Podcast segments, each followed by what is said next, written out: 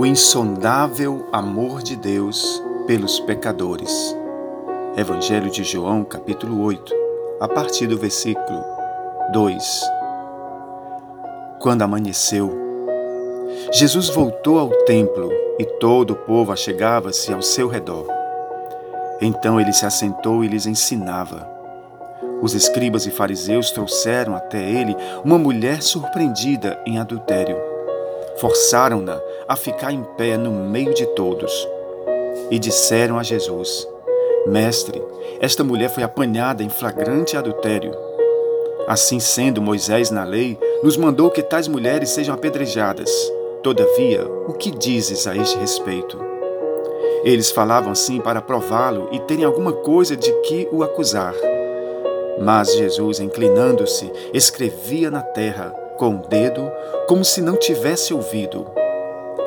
Porque insistiram na pergunta, Jesus se levantou e lhes disse: Aquele que dentre vós estiver sem pecado, seja o primeiro a atirar uma pedra. E novamente Jesus inclinou-se a escrever na terra. Então aqueles que ouviram isso, sendo convencidos por suas consciências, foram se retirando um por um, começando pelos mais velhos até o último. Jesus foi deixado só e a mulher ficou em pé onde estava. Quando Jesus se ergueu, não vendo mais ninguém, além da mulher, disse: Mulher, onde estão os teus acusadores? Ninguém te condenou? E ela disse: Ninguém, Senhor. Então Jesus lhe disse: Nem eu tampouco te condeno. Podes ir e não peques mais. Vivemos em um mundo no qual estamos sempre rodeados de acusadores. Eles sempre vão existir. A origem de toda acusação procede do maligno, como diz as Escrituras. Ele é acusador desde o princípio e vive noite e dia para nos acusar. Eu ouvi uma grande voz no céu que dizia: Agora é chegada a salvação e a força, o reino do nosso Deus e o poder do seu Cristo porque já o acusador de nossos irmãos é derrubado, o qual diante do nosso Deus os acusava de dia e de noite. Apocalipse 12, 10. Neste relato de João, o discípulo amado de Jesus, ele procura salientar qual a atitude do nosso Mestre diante dos acusadores, bem como qual a sua atitude diante daqueles que pecaram por causa de suas debilidades e fraquezas humanas. Se pudéssemos resumir todo este relato em apenas uma frase, ela seria: o insondável amor de Deus pelos pecadores. Vejamos no texto quais os desdobramentos deste insondável amor de Deus.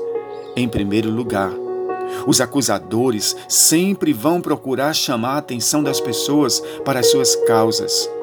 Eles trazem a palavra de Deus nos lábios, como fez o próprio diabo no dia que tentou Jesus no deserto. Pobre mulher, estava sem saída e no corredor da morte. Pensemos por uns instantes quantas mulheres foram apedrejadas simplesmente porque não tiveram a sorte de, naquele dia, ter Jesus como intermediador de suas causas perdidas.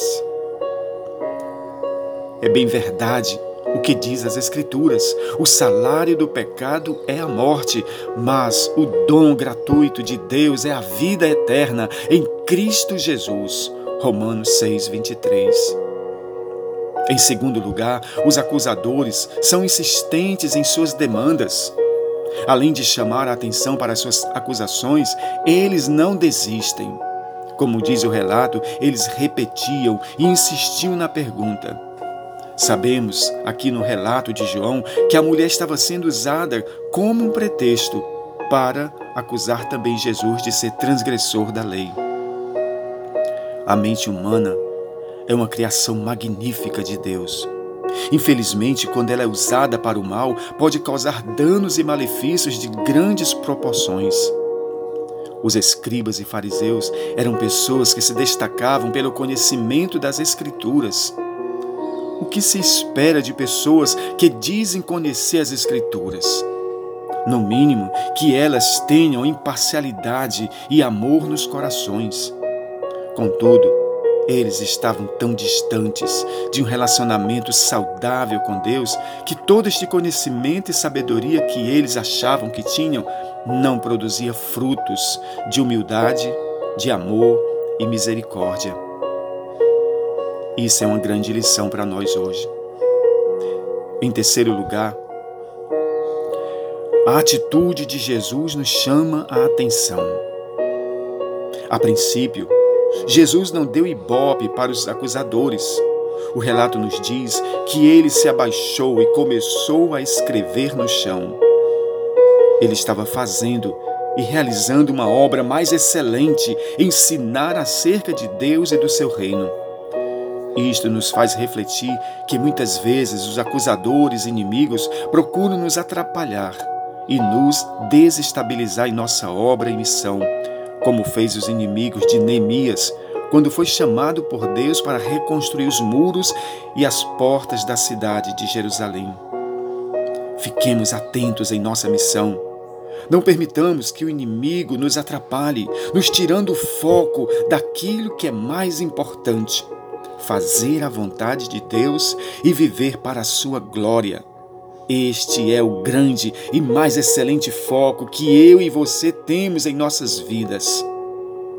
Por fim, em quarto e último lugar, a pergunta de Jesus para esta pobre mulher soa como uma chance a mais de Deus em nossas vidas.